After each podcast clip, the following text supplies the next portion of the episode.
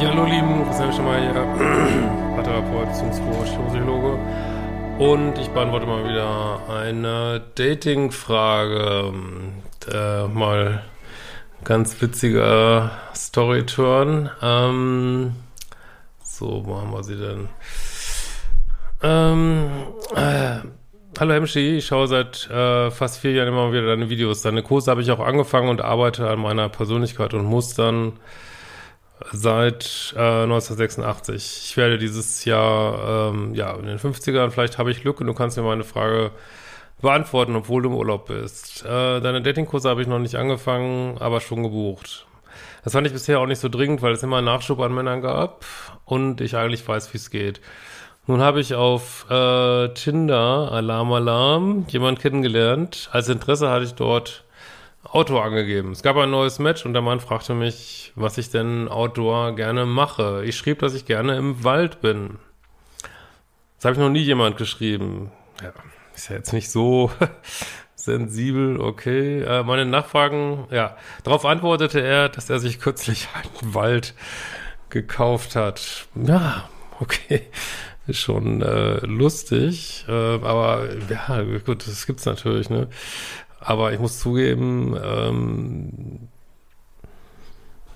bisschen weird, ja. Ähm,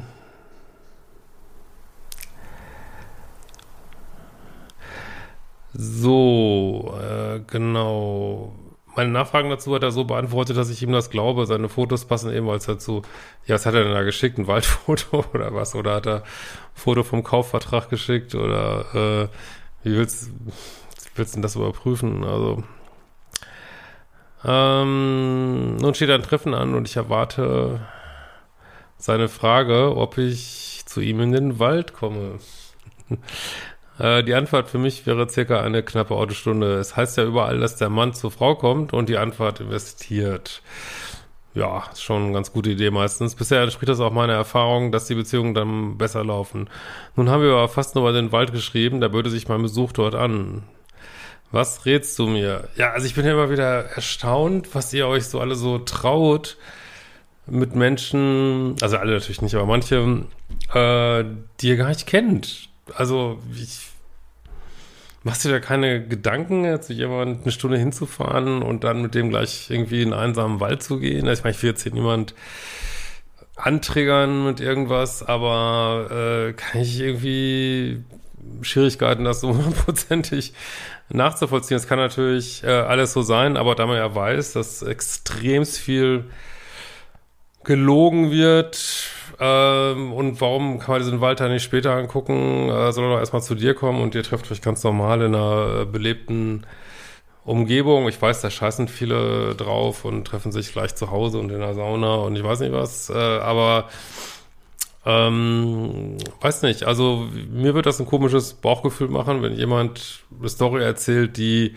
wahr sein kann, aber äh, auch Lovebombing und äh, irgendwie ein bisschen unwahrscheinlich ist. Ich meine, ich kenne also niemanden, der einen Wald gekauft hat, aber ähm, aber ich verstehe, also kann, natürlich kann das so sein und dann wäre es natürlich eine schöne Dating-Idee, aber warum kann das nicht das zweite, dritte, vierte, fünfte äh, Date sein und was unterscheidet jetzt einen gekauften Wald von irgendeinem anderen Wald?